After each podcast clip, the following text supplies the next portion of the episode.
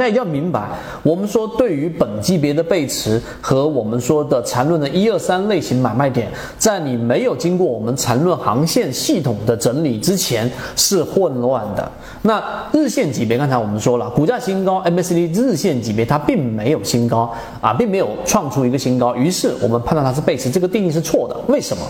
给大家两个原因。第一个，在日线级别，大家要知道，MACD 它是一个相对比较粗糙、比较钝化的一个信号，它不像 KDJ 是源自于期货，所以它是十二日均线跟二十六日均线的差值，然后再用这个差值跟它的一个相对的加权的移动平均线的一个这个差值的比较，所以它是一个加速度。那既然是加速度，你就得考虑到它在加速的过程当中到底是处是不是处于刚刚启动的阶段，段你不能用一一辆车，举个例子，它前面加速，呃，达到恒定上了高速的时候，它是一百一十公里每小时。然后呢，它下了高速之后再上高速的时候，再上高速的时候，正在加速的阶段，然后没有达到恒定的情况，你就用这个速度去比上一个速度，你就得出它是我们所说的这一种背驰，这是有问题的。所以在缠论当中有非常清晰的定义，到底怎么样去判断一个标的出现了我们说类型的买卖点，是在次级别上去判断的，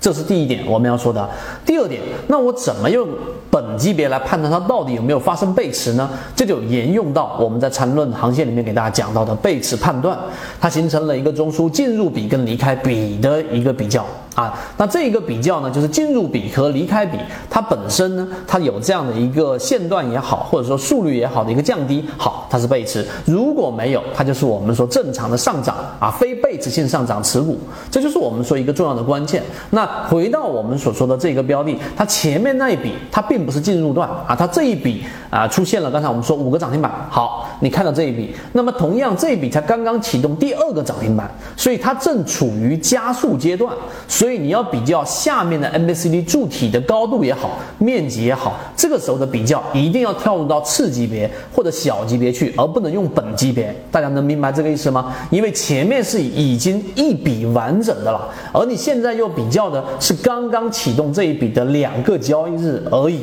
所以在本级别上这一个背驰的判断是我们说错误的，一定要跳到这一个次级别上。如果你一定要用本级别的话，在缠论里面有方法。举个例子，当下方的 MACD 柱体面积走到一半的时候，接近一半，举个例子，这里形成了一个面积，然后开始降低的时候，用这一半乘以二，然后你大概就能得出一个，哎，下方 MACD 柱体面积有没有发生背驰？这是方法一。